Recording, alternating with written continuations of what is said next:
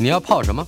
要泡茶、泡咖啡，可不要泡沫经济；要泡泡糖、泡泡澡，可不要梦想成泡影；要泡菜、泡饭、泡妞、泡书本，就不要政治人物跟咱们穷泡蘑菇。不管泡什么，张大春和你一起泡新闻。台北 FM 九八点一 News 九八九八新闻台，今天进行的单元是已经来到第五集的小说大学。今天我们要谈的是一位相当相信科学、相信写实技术、相当推崇自然主义文学的代表人物。他是十九世纪中期出生的法国作家。艾米尔·左拉，今天我们的题目：小说里的政治以及时尚。十九世纪五十六十年代的法国，科学技术可以说是迅猛的发展，标榜科学性成为一种时尚，不止在一般人的生活之中，在社会实践之中，甚至在文学界，也要。让科学进入文学的领域，这已经成为一句时髦的口号。一八五七年，有位思想家 Tainer 出版了《批评和历史论文集》，在这个集子里边，他第一次标举了自然主义，并且为这个名词下了定义。大致的意思就是用观察、用科学的方法描写生活。说起来很简单，但是实践起来却有非常复杂的，像是百科全书一般的艰难程度。左拉接受了 Tainer 的美学理论，而且他还大量的读一些自然科学方面的著作，比方说像知名的医生们所写的《自然遗传》啦，《情欲生理学》啦，以及在1859年达尔文所出版的。物种起源等等，逐渐他就形成了一套自然主义的文学主张。他认为，在他那个当代的文学，应该抛弃所谓的唯心论的犹高，写作不能跟着感觉走，也要抛弃罗曼蒂克的糖衣，必须要用科学来作为指导，保持绝对的客观、绝对的中立，实际的去记录。现实世界的真相，也只有这样，文学才能起到对社会的积极作用。他甚至主张，小说家不仅要有科学的态度，对生活进行非常细致的观察，还得搜集大量的资料，并且运用科学的方法，也就是运用实验的方法，把他要处理的这些个人物，也就是角色，放到各种环境之中。去实验，以便考察情感在自然法则的决定之下有什么样活动的规律。所以在这样的观点底下，左拉认为人和其他的各种动物都一样，都福音着某种决定论。我们曾经在介绍契诃夫的小说的时候，介绍过，在十九世纪中期以后，欧洲甚至整个世界的文坛都有。广泛的流行趋势，也就是所谓的思想时尚，包括达尔文的环境和遗传决定论，包括马克思的经济和阶级决定论，也包括弗洛伊德的心理和潜意识决定论。这种种的决定论似乎都实践在每一个人的真实生活之中，而作家呢，就是要用科学的方法，甚至实验的精神去。揭发这一点，换言之，这样的作家他是有一个目的才写小说的，什么目的呢？就是小说应该表现某一种公共意识，应该强烈的提出一种解释世界的方法。如果我们再深入一点想，这可能就是一种政治。在小说应不应该表现政治意识这个命题上，一直有着两极化的争议，即使把这个命题温和地表述出来，比方说小说应不应该容有政治负担？你看这话说的多温柔啊！尽管说的再温柔，也一样。小说应不应该怎么样？这是持论者的态度，甚至信仰，会导致无穷的对立辩论，而不是相互理解。至于实际上究竟如何呢？任何小说是不是都容有其政治负担，或者任何小说是否都表现了某种政治意识？哪怕有一个作家说我的小说里头绝对不会有任何政治思想，哎，这不也是一种政治态度吗？总而言之，统而言之，这一类的命题恐怕也只能引来对小说里的政治这一个课题特别敏感的批评家掀鼻子扇耳朵，点头称是。哈哈，当然，当然，这一类的批评家以及对政治现实特别有意见的小说作者，他们会这样说：当然了，一部即使刻意避免抨击、批判、讨论，乃至触动政治问题的作品。也都已经呈现了某种政治态度，那就是不表现政治态度的政治态度。从上个世纪末到本世纪最初的十几二十年，台湾人喜欢用“泛政治化”这四个字来形容某些善于运用权力意图或者是动机来解读甚至谴责公共事务、政策、人事纠纷等等。所以呢，那泛政治化就成了媒体的流行语，拥有不同理念、意见或者党派集团背景的人，也就经常的拿着“泛政治化”四个字相互丢来丢去，作为校正斗争中的反击武器。有趣的是，所谓的“反什么什么化”，原本就是指。过度专注于什么什么意义或者是什么什么价值的解释或批判，试问，政治性的解释或者是批判，岂有不过度专注的道理？那些自以为对政治问题一向没有兴趣，他的作品也不具备政治负担，而且也不应该借作品表达政治意识的作家，你请注意了，你千万不要用“泛政治化”这个流行语。来反击那些用政治议题来剥蚀你的作品的批评家，因为“泛政治化”这四个字根本是一个无效的字眼。过度专注于政治意义或价值的解释或者批判，之所以成为一套显学，正是因为它过度专注。换言之，不泛、不泛化就不成政治；不戴有色眼镜就不成政治。不套用阴谋论就不成政治，不预存成见就不成政治，不行使语言勒索就不成政治。什么叫语言勒索？你要问我，规定作品必须有批评家得以发现、发明或者认可的严肃意义，这就叫语言勒索。坦白说，我们这个社会如果还重视文学的话，语言勒索是永远不会停止的。我们不是要说左拉吗？用左拉的一篇小说《洗澡》作为实际的例子，《洗澡》这篇故事收藏在《给尼农的新故事》这本书里头。这本书是一八七四年出版的，可以视之为一八六四年出版的《给尼农的故事》这一本书的续集。两本书所使用的倾诉腔调。是一致的。左拉在《给尼农的新故事集》里边，再度与许多作品之中穿插以叙事者无比浓情蜜意的缱绻私语，向一个虚构的听众，也就是读者，也就是尼农，来吐露爱慕、思念，嗯，之间还可能有些表白的话。作为一个角色的叙述者。某些即使跟恋爱无关的感觉或想法，但是经由那样的语调来叙述，尼农就火起来了。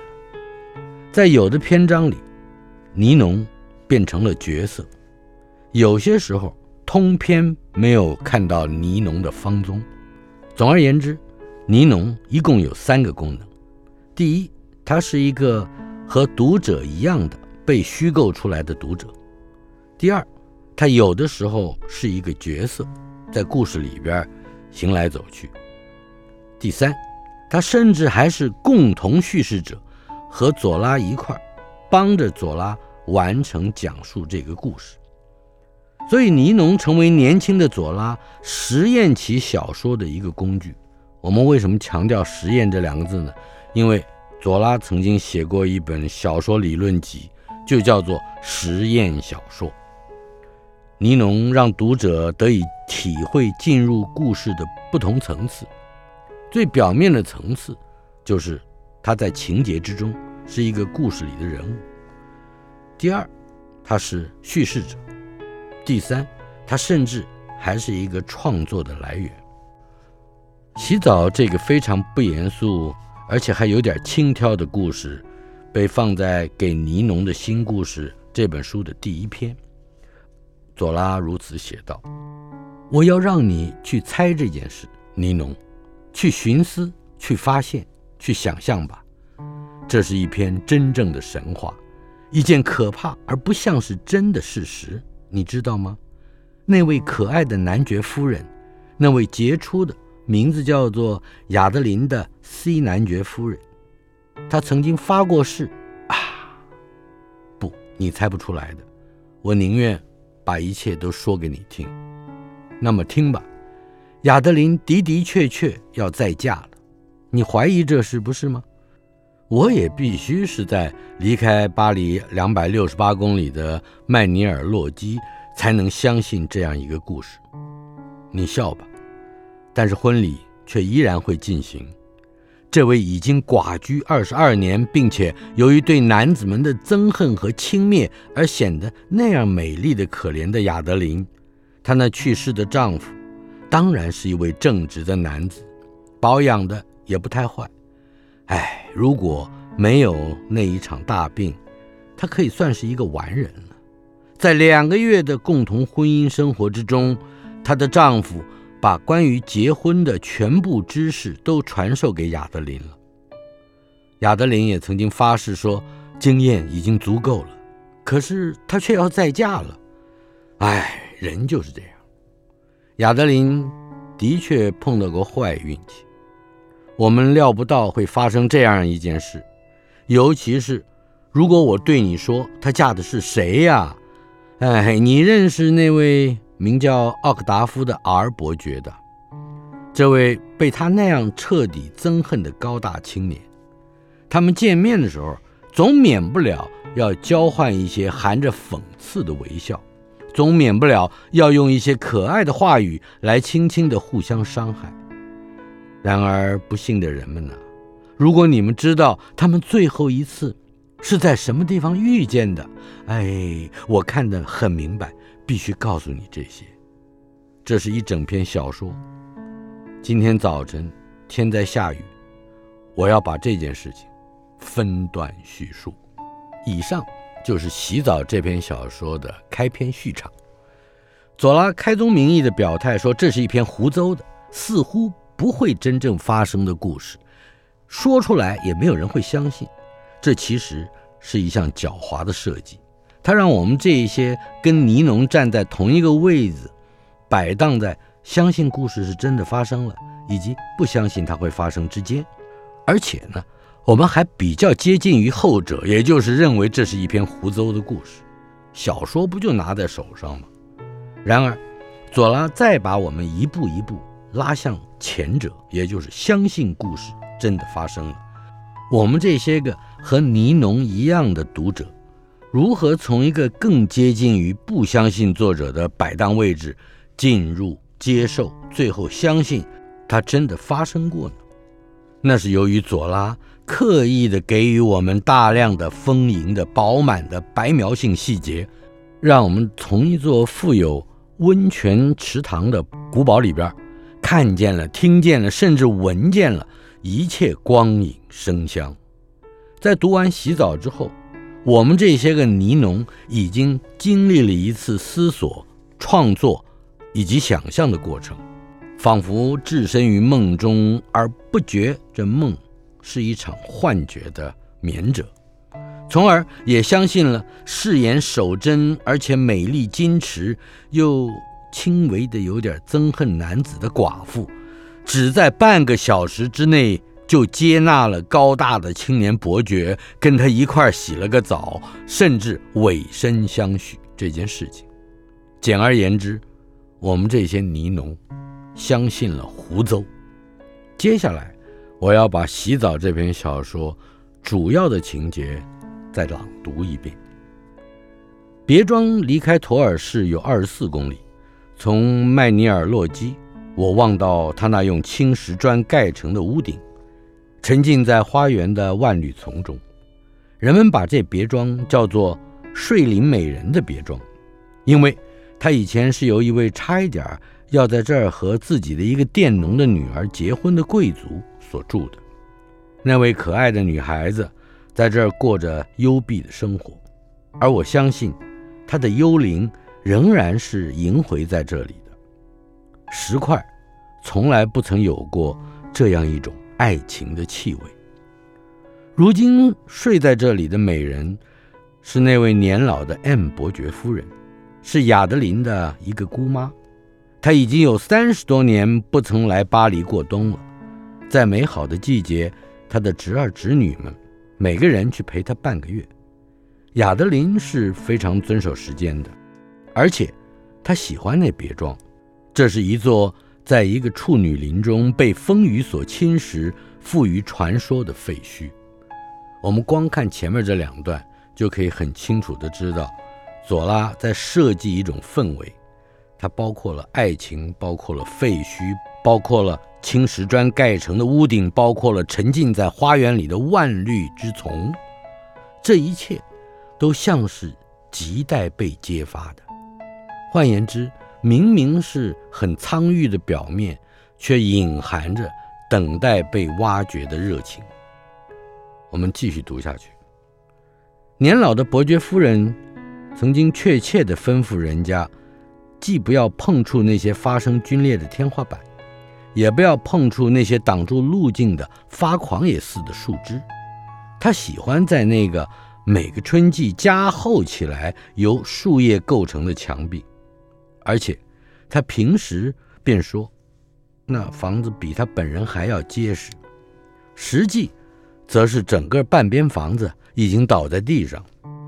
这些在路易十五时代建筑的可爱的隐居之所，正像陈旧的爱情一样，已只是一块褪了色的布，涂着石灰的墙壁裂开了，地板塌下了，苔藓使得房内。安放床铺的地方都呈现了绿色，花园中的全部潮湿，则在当地造成一片阴凉，而阴凉之中又透出往日的爱情气味。花了这么长的篇幅，用了这么多的笔墨，人物可以说还没出来，但是这种点染背景的方式，就是在吸引着读者。对于即将到来的爱情有一种迫切的渴望。我们再看下去，花园，花园简直像要侵入到房屋里边来一样。一些树木长在门前的台阶下面，长在那些踏步的缝隙中间，仅只有那条大路可容马车通过，而且驾车的必须用手挽着牲口行走才行。在大路的左右两边，小树丛中，坚决有稀少的几条小径，被树荫盖得黑黑的。人们要伸着两手将野草分开，方能前进。而砍倒的树干又将路的一端造成了穷土。至于林中那些缩小的细地，则仿佛是一些在蔚蓝的天上所开的景。苔藓挂在树枝上。一些紫花红果的茄科植物，则在大树林下张着帷幕，昆虫迅速繁殖，看不见的鸟雀鼓着翅子，给予着繁密的叶丛一种奇特的生命。当我去访问伯爵夫人的时候，我时常起着害怕的颤抖，那些小树丛在我的脖子上吹嘘着令人不安的呼吸。可是。在那花园里边，特别有一角使人愉快而又惶惑的地方，这是别庄的左边，在一个花坛的尽头，那花坛已经仅只生长一些和我一样高大的红罂粟，在一丛树木下边有一个洞穴凹下去，伸到一片常春藤的帷幕中间，而那些常春藤的尾梢一直垂到草上。那扩展着而又被限制着的洞穴，已经只是一个黝黑的窟窿。在这窟窿当中，人们看到一座微笑着。并且将一只手指搁在嘴上的白色石膏制的爱神，那尊可怜的爱神手臂残缺，而右眼上有着青苔，使他变成了个独眼的。带着他那种患着痼疾的黯淡微笑，他似乎在守护着某一位逝世已经经历了一百多年的多情女子。从那洞穴里边涌出一道活水。正像一幅巨大的台布似的，平铺在林中细地的中央。随后，这道活水便经由一条消失在树叶下的小溪流走了。这是一个天然的水池，那些大树反映在池中的沙底，天空蔚蓝的洞在池中央造出一个蔚蓝的斑点。一些灯芯草长得高高的，荷花则舒展着它们的圆叶。在这上下两端都仿佛开在那太空之湖的绿色井中的微带绿色的亮光里边，人们只能听到那以一种淡淡的倦怠的音节永远降落着的水的歌曲。一些长长的水银在池子的一角上仿佛溜冰似的滑动着。一只金丝雀生怕沾湿了脚，带着娇媚的样子跑来喝水。树叶。突然颤动，使得那池塘起了一种将眼皮垂下的处女般的晕眩，而在那洞穴的黑暗之中，石膏制的爱神使着自然界令人销魂的一角保持着沉默休息，水和树木全部肃静。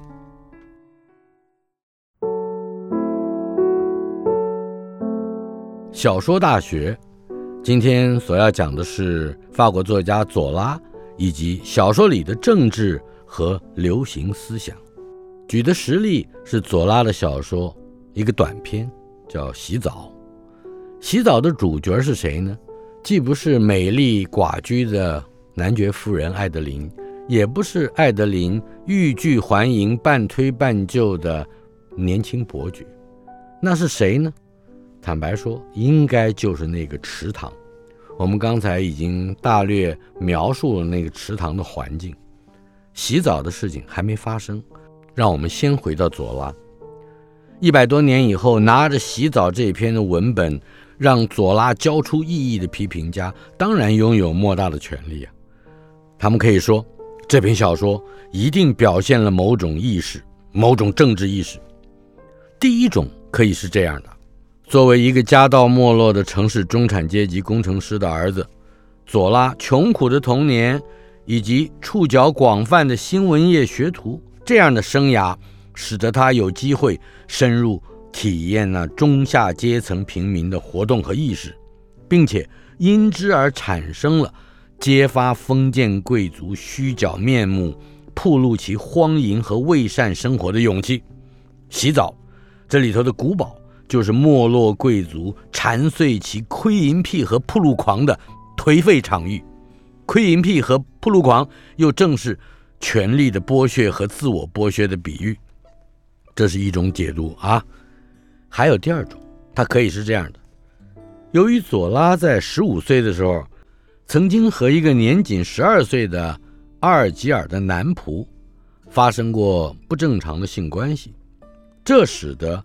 他终生对身为一个可能的同性恋者有着困惑和恐惧，而尼农这个借自波旁省的这个少女的名字所代表的意义，固然可以是左拉对完美女性的憧憬，却也是他刻意逃离自己同性恋倾向以及其记忆的载具。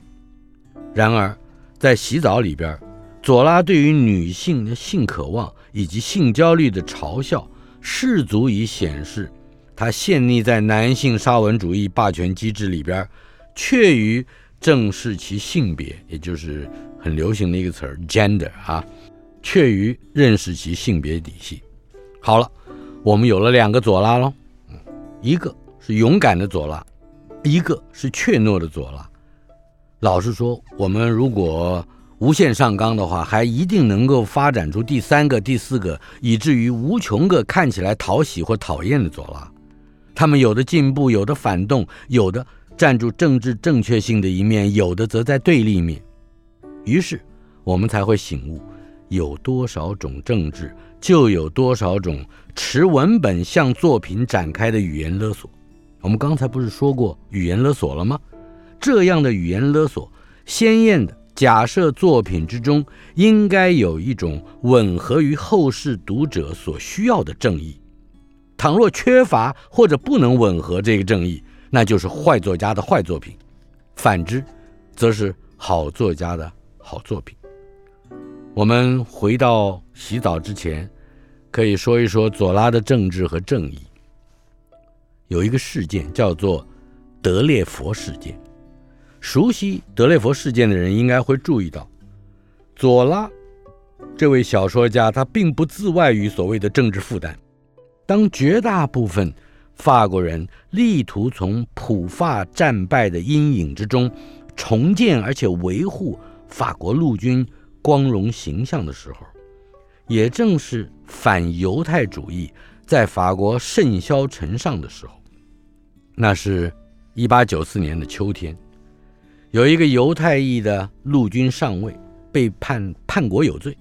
罪行呢是预谋向当时的德国出售军事机密。这一宗在多年之后经证实根本是冤狱的案件，在当时所激化的反犹太情绪是具有政治正确性的。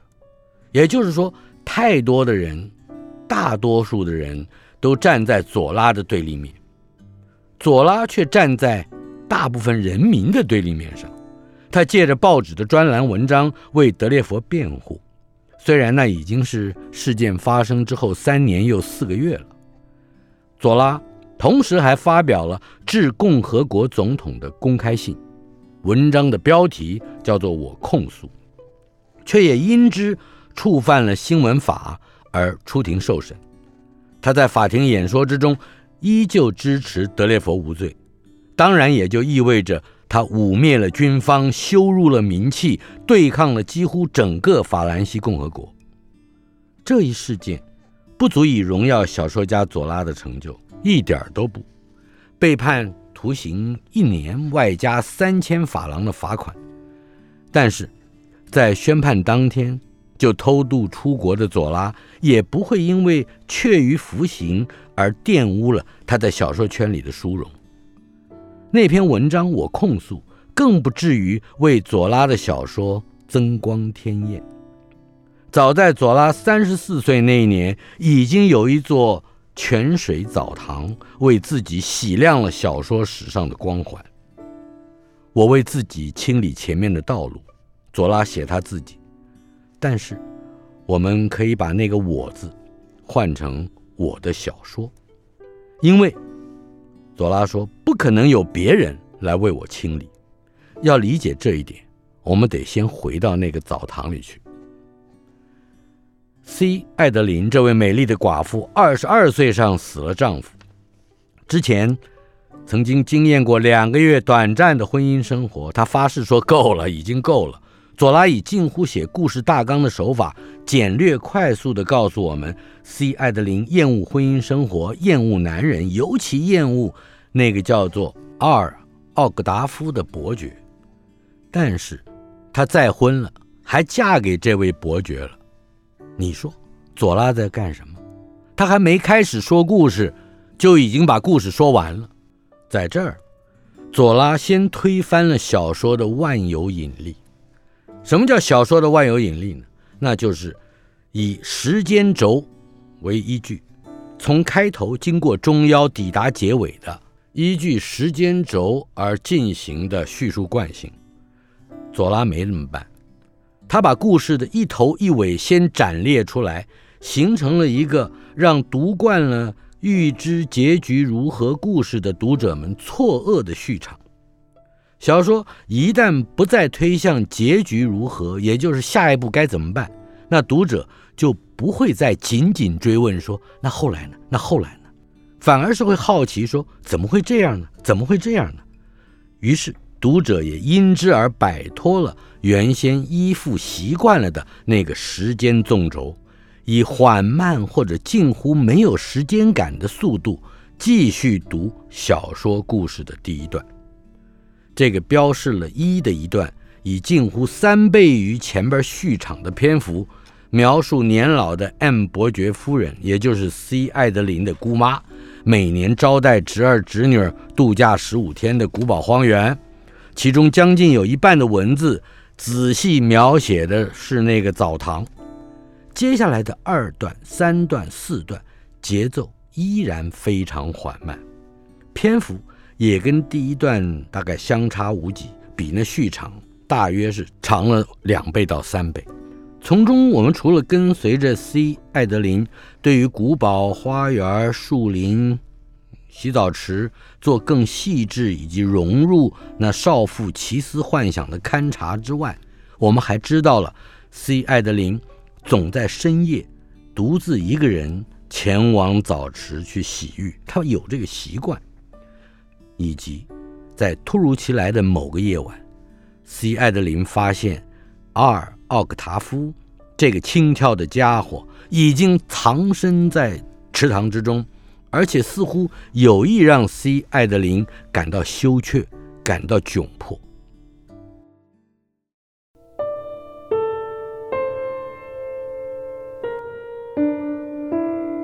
小说大学。我们现在来读一读左拉的洗澡。我曾明确的对你说过这话的，尼农。那处在未开发的树木之中的古老的别庄，是使人感觉到爱情的。曾经有一个女郎被幽禁在那里边，而那些墙壁便保存着这种爱情的气味，正像那些曾经绽放过紫罗兰花束的古老的香匣一样。这种气味，我可以保证，涌上了亚德琳的头脑，并且使她陶醉了。随后，当她饮过这种古老的爱情的芳香，当她陶醉了的时候，她便会踏着月光去访问那预言中的国度。他会让所有愿意将他从百年的梦中催醒的路过的骑士亲吻他的额头。这个地方是他的隐遁之处。她是泉水的女儿，灯芯草对她有着柔情。当她让衣裙滑落，像带着自信的戴安娜的那种安详走入水中的时候，石膏制的爱神便向她微笑着。他因为知道连池子里的鱼儿们都已经小心地熟睡了，他便仅只借着那些荷花来遮蔽他的腰身。他缓缓地游泳着。白色的肩膀露出水面，而人家会说那是一只鼓翅的天鹅，在悄无声息地流逝。那一片清凉缓和了他的烦忧。如果没有那尊向他微笑的手臂残缺的爱神，他会一无挂虑。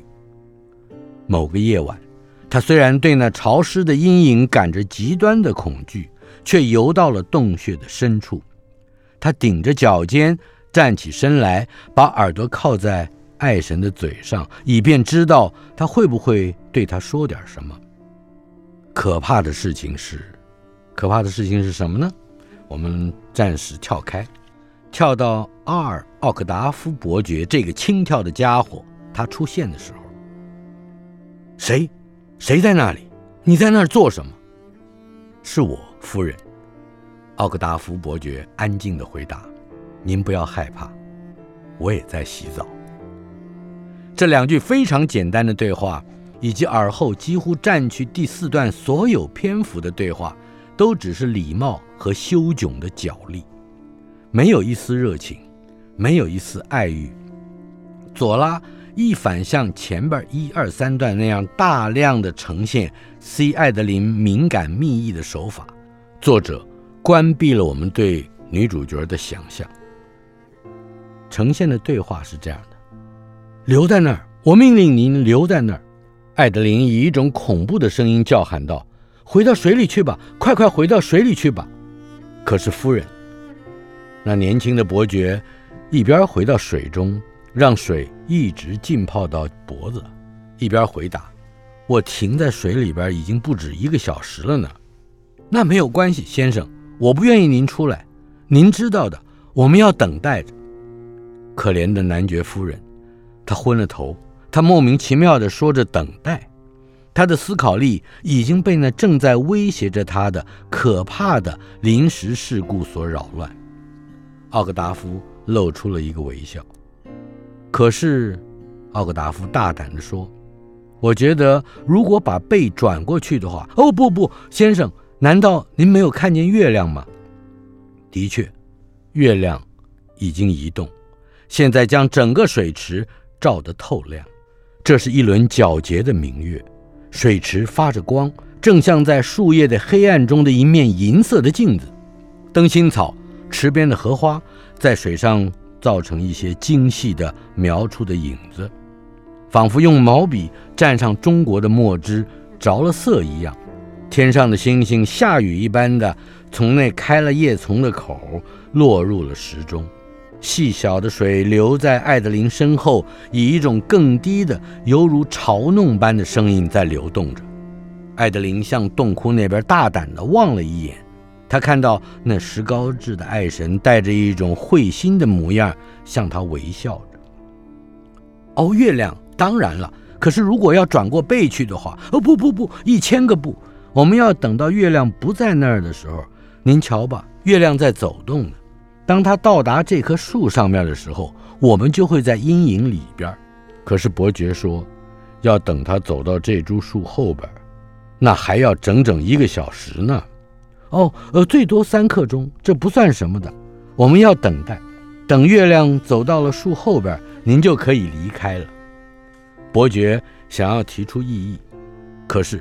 因为他边说边做着手势，并且将上半身露出了水面，艾德琳便发出了那样尖锐的、微破的小小叫喊，以至于伯爵由于礼貌的缘故，不得不回入池中，并且让水浸到了下巴。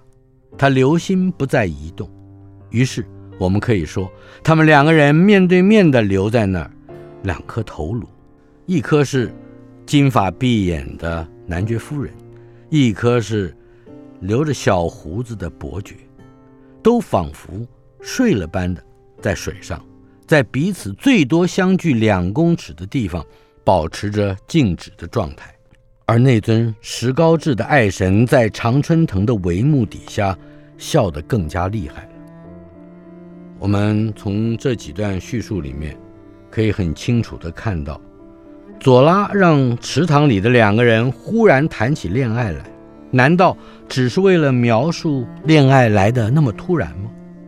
写洗澡的时候，左拉只有三十四岁，直到七年以后，他才完成了实验小说的理论体系。在接下来的一八八一年和一八八二年，左拉才建构出戏剧中的自然主义和自然主义小说家这两本书的论述。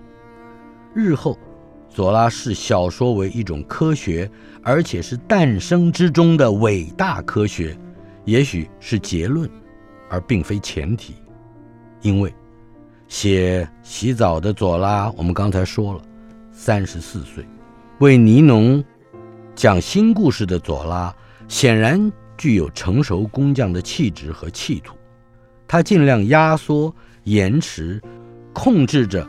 所谓突然谈起恋爱这个过程的热情和爱欲，他让求爱和推拒又接受这份爱的双方的语言显得肤浅又可怜，庸俗又可怜，而且还少得可怜，却让非生物性的月光、流泉、石像、植物等等的环境成为真正的主角。人物反而像是受环境撩拨摆布操控的傀儡，也就是在左拉意识到自己曾经将环境描述成主角的时候，他同时走出了原先他所相信的天真素朴的写实主义，这张老标签，所谓的写实主义，曾经由左拉亲手贴在一点都不领情的福楼拜身上。福楼拜是前辈了，固然他不承认自己是个写实主义者，也尽管他认为左拉是个真正的艺术家，不过福楼拜宁可让他的人物屈服在命运跟前儿，却愤满于现实之上。但是左拉不同，在左拉那儿，小说的人物终究是环境的产物。我们先前不是读过几段吗？现在我们回味一下。您看这样的句子：那些墙壁便保存着这种爱情的气味，正像那些曾经放过紫罗兰花束的古老香匣一样。这种气味，我可以保证涌上了爱德琳的头脑，并且使她陶醉了。随后，当他饮过这古老的爱情的芳香，当他陶醉了的时候，他便会踏着月光去访问那预言中的国度。他会让所有愿意将他从百年梦中催醒的路过骑士亲吻他的额头。这样的话，表示人是永远被环境摆布的。这正是自然主义的精髓。人没有自己的意志。人即使显现了自己的意志，那也是环境提供的结果。自然主义在这个时候跟写实主义泡在一个池塘里头一块洗澡了，但是他们却互相结行斗争。这就是小说家、小说界、小说论述里自己的政治，不是外在的政治。期间。小说家经由作品本身思索、创作，并且想象种种的意义和价值，他不必要去向小说实践以外寻求论述，或者是寻求正确性的托庇。小说家不接受，也不实践所谓的语言勒索。小说在自己的传统之中过度的专注，要革自己的命，不期而然的，或许还启迪了别的领域，但是。真正的小说家，并不在意这些。